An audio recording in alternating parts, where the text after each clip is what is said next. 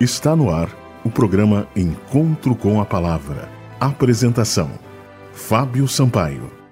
Bom dia, amigos da Rádio Germânia. Este é o programa Encontro com a Palavra. Daniel, um livro para os dias de hoje.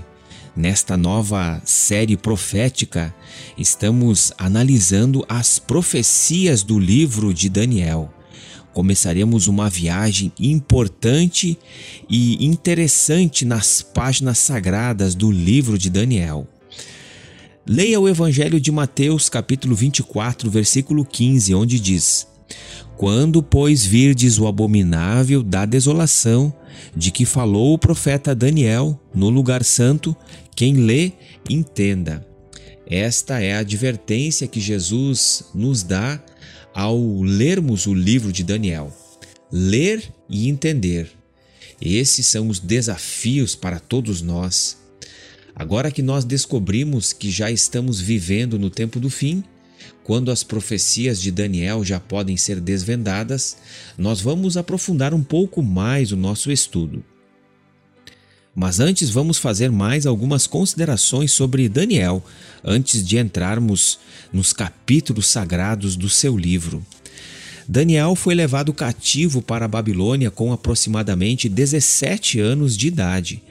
Tanto eles quanto seus três companheiros, Misael, Ananias e Azarias, eram rapazes leais ao Deus vivo, o Deus criador dos céus e da terra. E esses jovens se mantiveram leais e, independentemente das circunstâncias que os envolvessem, eles tomaram a decisão de se unirem e adorarem apenas ao Deus vivo. Quando Daniel e seus amigos chegaram em Babilônia, eles prepararam-se para estudar a língua e a cultura dos babilônicos. Esse foi um momento muito dramático para esses jovens. Daniel e seus colegas de classe foram examinados após um período de estudo pelo próprio rei Nabucodonosor em pessoa. Imagine a tensão nervosa. Imagine quanta expectativa experimentada tanto por alunos quanto por professores. Daniel e seus três amigos foram aprovados de modo espetacular nos exames, obtendo graus muitíssimo superiores aos dos demais alunos.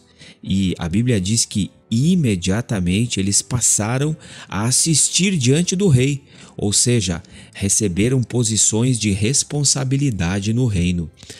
Da mesma maneira que esses jovens foram fiéis a Deus, proporcionalmente à fidelidade deles a Deus, eles receberam cargos de muita importância no Império Babilônico.